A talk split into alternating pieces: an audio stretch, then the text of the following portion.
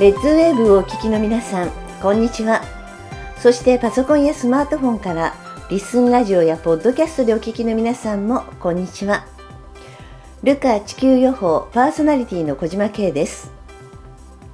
ルカ地球予報はこれから地球で起こるであろう未来のことや今我々が備えるべきことを地球予報士のエルさん、ミカさんからお話を伺いそれを紹介していく情報番組です。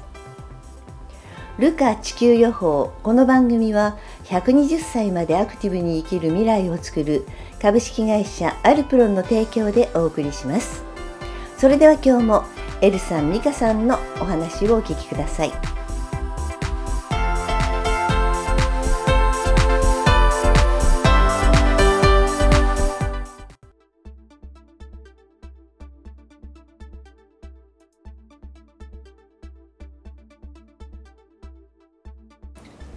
最近ねあのラジオ聴いてる方たちからもちょっと質問されることがあるんですが美香さんはねあのどんな感じで見えるんですかっていう感じとなんか見てる時震えてたりとかっていう話をしているとあのそういう時にはどういうふうに見えるんだろうとかあと現実とこういろんな感覚があるっていう次元のお話とかをセミナーとかでもされているみたいなんだけどその辺のところがね少しあの皆さんが自分たちはどうなのかなって思ってるところがあるんですけどその辺ってエルさんどうですかね見ていて。多分あの見える聞こえるって話をすると、うん、皆さんやっぱり経験がないんで、うんうん、どんな感じで見えるんですかってミカに聞いてる人たちはたくさんいらっしゃるんですけど、はい、よくミカが言ってるのは例えば皆さんが昨日の夕飯何食べました、うんうん、って聞くと頭の中で不思議なんですけど昨日の夕飯の食卓風景が浮かぶ、はい。えー、昨日並んでいたメニューがそこにあこれ食べたなっていう時に言葉だけじゃなくて映像として記憶って出てくる、うん、あの美香が見てる感覚って多分それにすごく近しいっていうのを本人はよく言います。であの現実世界をやりながら突然アクセスが始まるんで、うん、えー、私一緒にいるとあの特にいろんな映像を見せてしまうんですけど、うん、もうそのアクセスしてる最中に会話してる内容と現実世界の会話の内容が多分ミカの中ではごっちゃになるんで、うん、あのアクセス中に聞いた言葉を現実世界に戻った後すぐ僕に「さっきこう言うエルさんこう言ったよね」俺は今ここでは言ってないよだから本当に現実世界とそのアクセス中の世界が混同してその区切りったらすごく難しいんだろうなっていうのは感じます、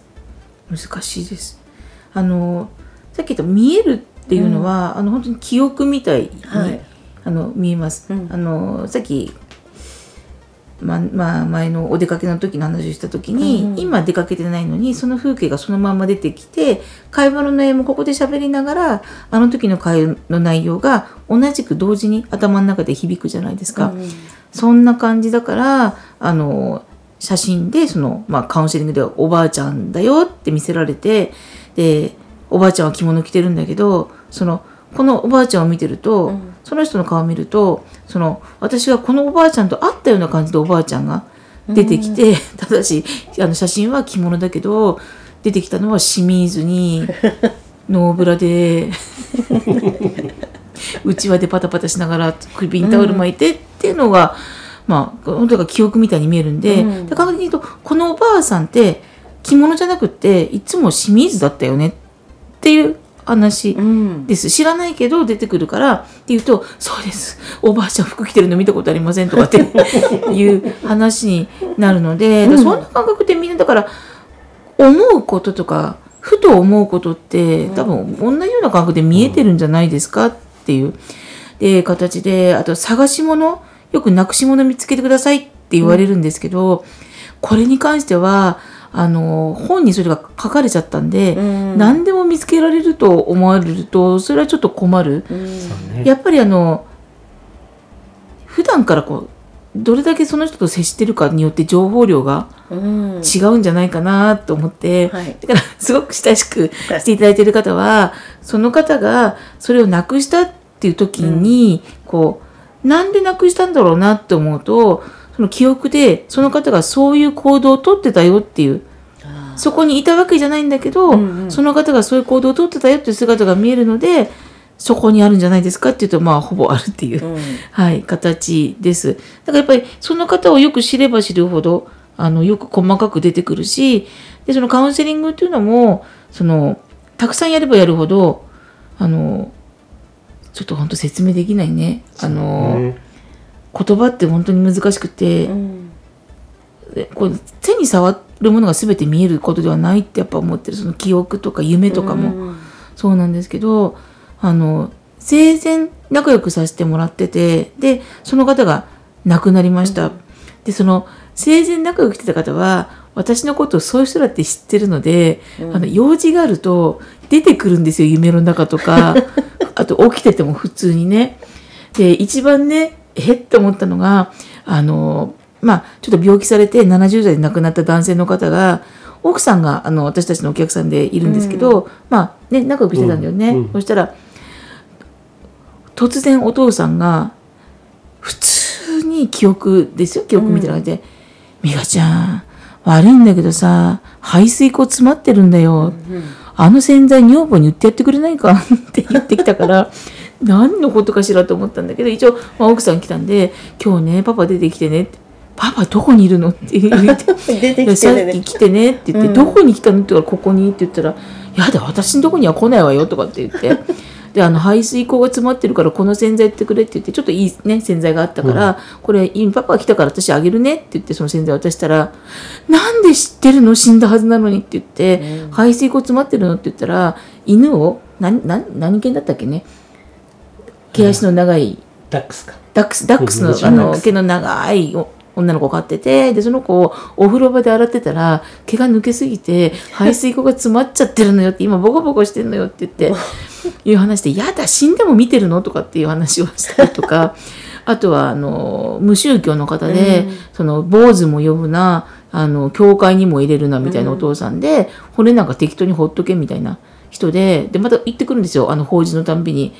だけどどこに置いたらいいか分かんないからとりあえずタンスの横に置いてあるんだけど骨とかって言って俺興味ないから海に負けって言ってますよって言ったら海にだって行くのに車とかいるじゃないとかっていう話になって。だからなんか亡くなっても、あの本当に魂っていう言い方が正しいか分からないけど本当にあの映像として具体的に見せてくれるからだからでも切ないのはその「この人いつ亡くなりますか?」みたいに言われた時に、やっぱりあんまあんま日日にちっていうか年数はずれないですよね。でそれは言いたくないです。だからあ「分かりません」って言ってでも告げる時というのはその方が介護で苦労してる時。うん。もう介護の人が介護しすぎて家族崩壊してる場合にはあと桜の花1回しか見れませんからとか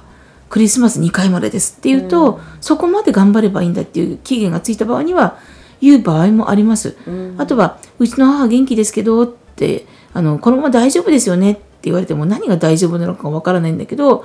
まあお正月はその写真から言うんですよ。お正月はやんないからねみたいなこと言われたからお母さん今は元気だけどちょっとお正月わからないので会いに行ってくださいって言ったらなんかえらい遠いとこだったんですけど、家族兄弟みんな集めて温泉旅行行ってで帰ってきた翌翌日に亡くなったとか言うと「本当よかった」とかって言ってもらえるんですけど別にじゃあ人の死を予言して楽しいわけでもないから、ね。まあ聞かれたことに対してね見えたことだけその中でも本当に必要でね、うん。伝えるべき相手だけ、あの漠然として私いつまでですかとか、うん。そういうものは答える必要はないと思うんで本当にそれが言うことによってそのご家族がね救いになるっていうふうにミカが判断した場合だけはあのそういう伝え方はね、うん。でも伝える時相当神経使ってあの、ね。言葉を間違えるわけいかない内容ですので、相当神経使って伝えてるなっていうのは見てて。であのそれはまあこ個人カウンセリングについてはまあ最近はもう写真とにかくあの、写真の家族構成を見ただけで大概いけるねもうね、うん。前は結構やっぱ30分とかかかって一生懸命見てたんだけど関係なくもうあのこう全部でなんで写真を持ってきてほしいかっていう理由なんですけど、自分だけ見てくれって人 私だけでいいんでって言うけどそうじゃなくてその人が主人公のストーリーなんですよ。そうするとその主人公の周りの配役がいるじゃないですか。例えば夫とか子供とか親とか、その過程でこの人はどういうストーリーを組んだのかなって見なきゃいけないから、全員の写真がねうん。欲しいって言うんだけど、なかなかそこがうまくそうね伝わらなくてね、伝わらなくって。写真をまず自分だけ見てもらうから勝手な判断で持ってかなかったって人もいれば、持ってきたはいいんだけど自分の写真を持ってきちゃう人とか、欲しいのは家族とか周りの人見てもらいたい人を含めて周りの人を持ってきてもらいたいんだけどね面白いの本当自分の幼少期からの写真を、持ってきて年代ごと。に 自己紹介される方もいらっしゃいますし。内容がちゃんと一回受けた方はあ写真が本当にど、なんで必要なんだっていうのが分かってくださるんで、2回目以降はすごい量持ってきてくださる方多いですけど、はい。逆にねあの困っちゃうのが1回目写真いっぱい持ってきて見てもらった方が2回目この前見てもらった誰々ですあの見てもらった方はみんな覚えてもらってると思って来ちゃうんですけどあの延べ人数何万人も見てるんで わかんないよ。あの都度写真は必要。で写写真の方を見てねやってるから、あの本人見てるわけでもないしねあんまりね、はいはいで覚える時ってやっぱりねカステラくれたりねそうせんべいくれてああれくれた人みたいに覚えられるんだけど 普通は覚えられないね10分とかだから。そうだまあ、ね記憶の仕組みだからね、ものと関連づけるとよく覚えやすいっていう。カウンセリング受ける方にお願いはミカに覚えててくださいっていうのはちょっと難しいんで、あの言われたら本人が覚えておけばいいのかなと。で次回で続きを聞きたい場合は次回こういうことまで言われたんですけど、今日もまたあのお願いしますっていう形でまたその時にも写真はたくさんあればあるほど、あればあるほど多分前回聞けなかった内容も聞けたりするんで、あの何回受けようが写真は持ってきてもらいたいし自分のことだけ見るにしても写真は絶対必要。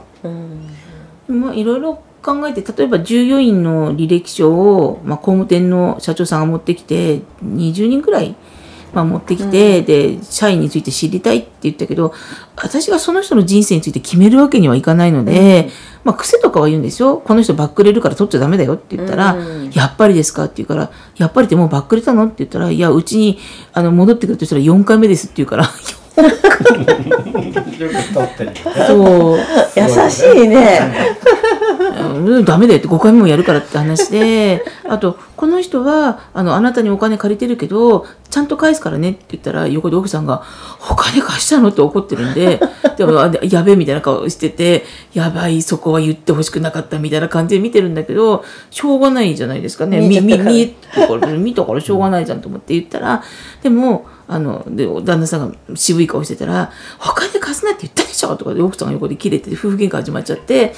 だけどあこの方は出産費用に必要だから借りただけで、ちゃんと返すって言ってますよって言ったらそうなんですよ。女房奥さんが2人目生まれる時にお金足らないからって言われてちょっと貸しただけなんで、産んだら戻ってくるんで返してくれますからって言ったら、まあ、奥さんあじゃあいいわよみたいな感じになったんですけどだからどこまでね言っていいか分かんないところね。ね、だからよくカウンセリング来られるご夫婦で、夫婦2人で一緒に見たいって言われる人たちいるんですけどそこはやっぱ夫婦でも お互いが知らない方が良かった内容もある場合には別々にお受けになられてもいいかなと。本当に実際にあこの人女の人先見てあこの人パパそこで待ってるって言ってるけど彼氏いるんだ、うん。まあ、とりあえず黙っとこうと思って。で旦那さん来る。この人さっきの嫁の他に女いるんだみたいな。そういうケースはねある、あるからね。うん、いっぱい。だからもう個人カウンセリングについては、まあ、写真さえあれば、うん。あのまあ大体いけるんですけどその震えてみるっていう時はこれ多分なんで震えるかも正直分からなかったんですけど情報量データの多さで持たないのかなってこうふふ震える。私たちのエネルギーってこう振動ね。振動のエネルギーって言ってるんですけどこの振動のエネルギーがだからマックス受信する時って多分容量が大きいからそうなるんだろうなって、うん。いうふうにあの考えてます。答えは分からないですけど、でやっぱ容量大きいのはやっぱり世界規模のものを見る時で、特にコロナの時は毎日のように体が震えて、これ痩せちゃうんじゃないかと思ったから こんなに震えたらあのブルブルマシンと変わらないだろうと思ったけど全然なんか震えて大きくなってる気がする。力んでるからね。痩せてもおかしくないぐらいの本当震え方する痩せてもおかしくないって言った。なかなかねそのことは言えないと思うけどねでもも本当にねちょうどあの移動してる時に一緒にね見たりするとなんかすごくこう手がわなわなわなわなわなってなってるなんかあのみんな緊張してああっとか思ったり力が入ってる時の手の震えをね思い出してくれると分かるんだけど、うん、そういう風になってるからものすごい力が入ってるんだろうなと思ってこれは疲れるだろうなと思ってあの見てるのね。だから1震えに対して1キロ痩せるんだったら何回でも触れるよって気分なんですけど、うん、一緒に触れるよそしたら。終わる都度お腹空いちゃってなんか食べないといられないってなるから。ねちょっと嫌だなと。あの一番最初にその震えに気づいた時ってやっぱりこうとか L さんが横にいないと、一切震えないので、うん、忘れちゃうんですよねその震えるってこと。で特に夏休みとか会社で私たちあの月金サラリーマンなんで、うん、会社で連休とかあると会わないじゃないですか、うんうん、そうするとお正月明けなんか普通に「明けましておめでとうございます。今年もよろしくお願いします」って言って目が合った瞬間にジュワーってくるからね。休み明けはきついそう休み明けきついからなるだけ目合わせない。よ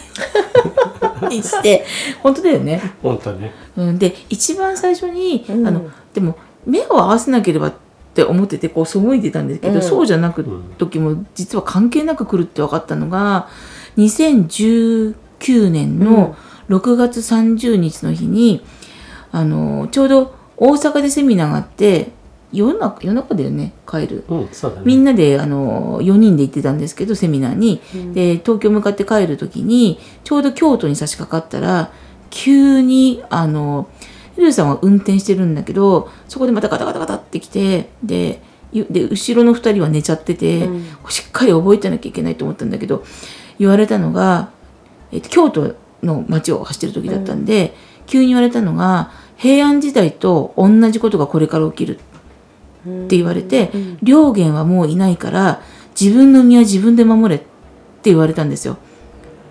ね、それがそれがきっかけだもんね。でそれが意味がよく分からなかったんですけどでも確かにちょっと聞いたことあるなと思って良源さんって実在したお坊さんっていう話を聞いたことがあってでなんか法力僧だったで比叡山に住んでたんだけどあの平安時代に京都に流行り病があって、うん、でその時に、まあ、京都の民がみんな死んでってしまって流行り病ってまあ感染症ですよね、うん、今で言うと。でそれでなんか良源さんが山から降りてきてで町をまあ観察してたら鬼が出てきたってで鬼に対してあのこの流行り病の仕業はお前のせいかって聞いたらそうだって鬼が言った。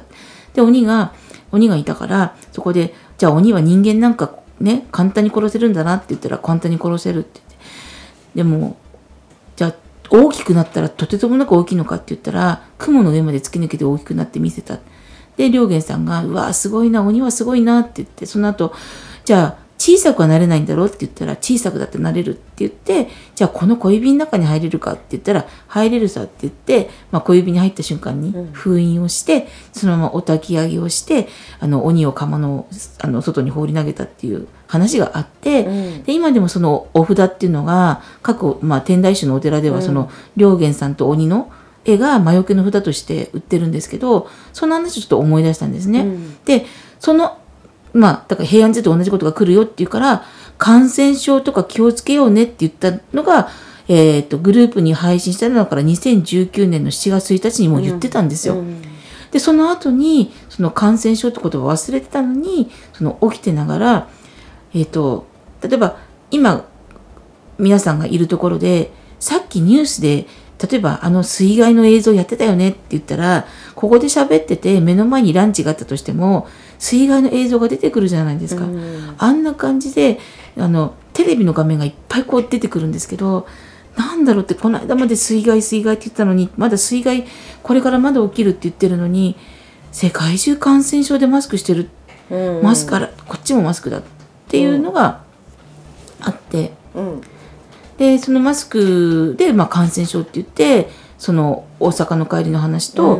まあ話が一緒だねって言ってじゃあ感染症気をつけなきゃねって言ったのが始まり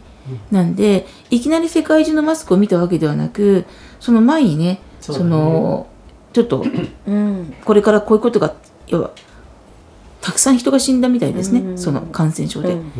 ていうことはだからね分かってたこと、でそれを見ながらあの感染症のことだけでも頭いっぱいいっぱいだったのに大量に虫が飛んできて、うん、畑のものを食べてしまってるのを見たりとか船が座礁してでその船の座礁のニュースを見ながら赤と黒と白の国旗で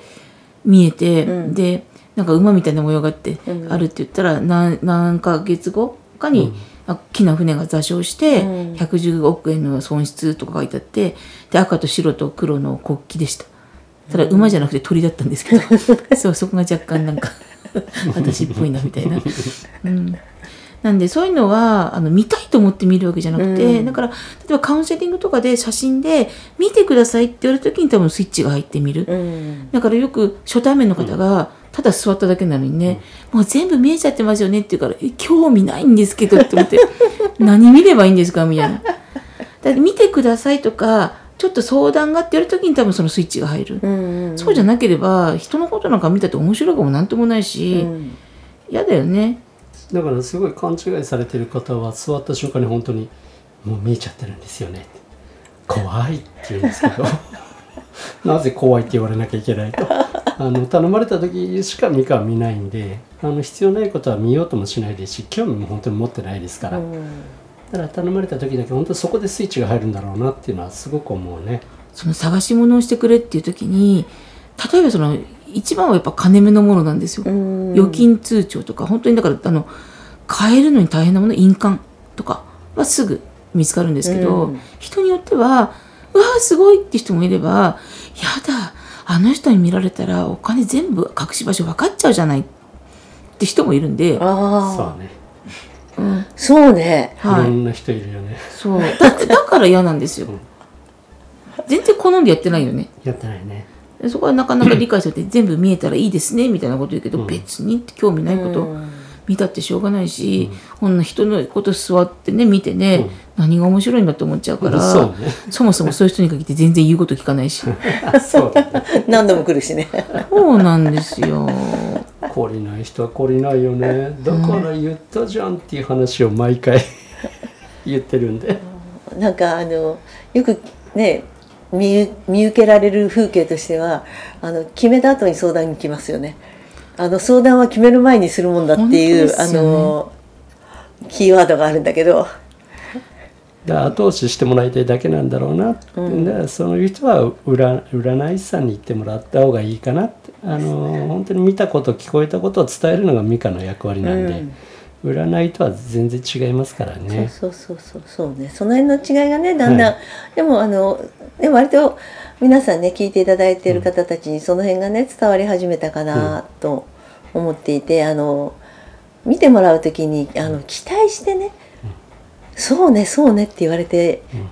言われた人はね来ない方がいいかなと、そうですね。思うかな。そうですね。あの自分のミッションなんですかって、いやいやいや自分で考えてからや,、ね、やってみてこれでいいかっていうね、方向性で悩んだ時はいいと思うんだけど、ゼロベースで人に決めてもらおうとか思うと依存はねちょっとねね。あのよくないですよね。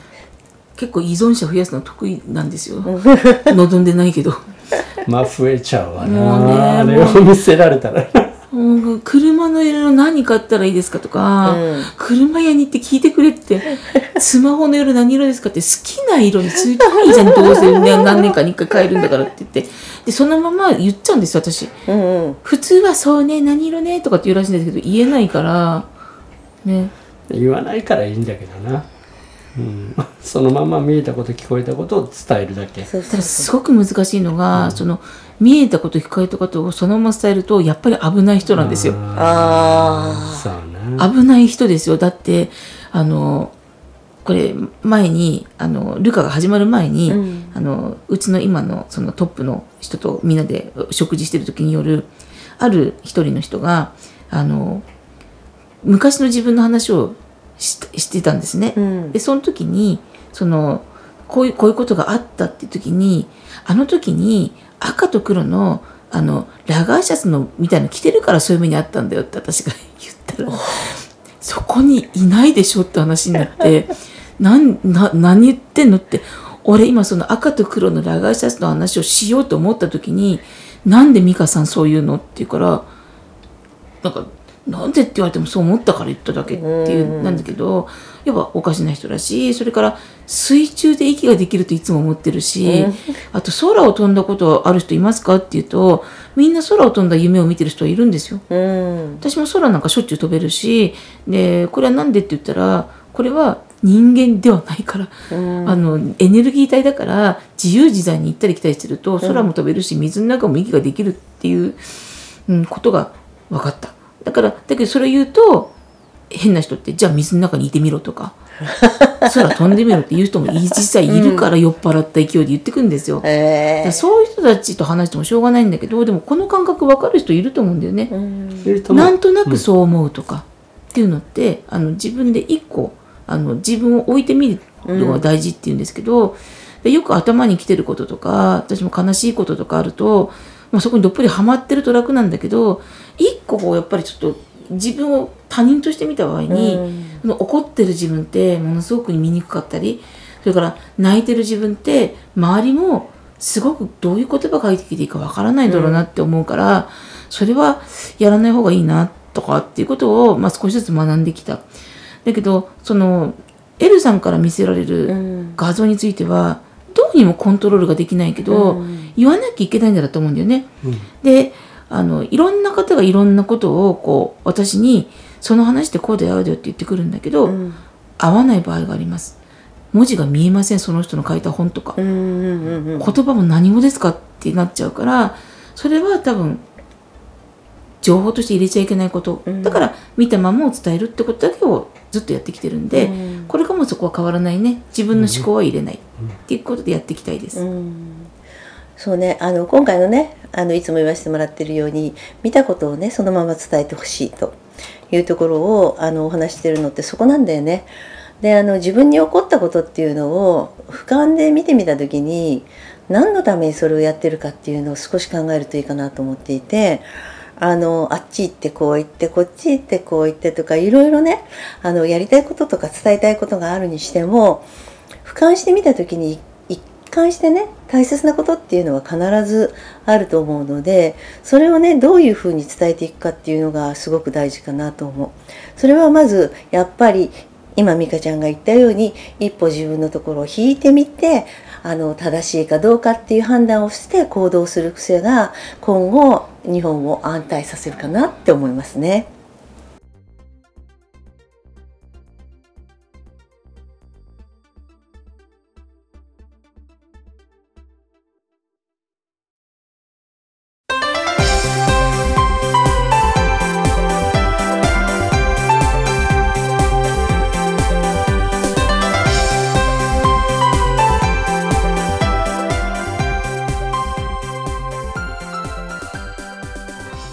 あっという間にエンディングです。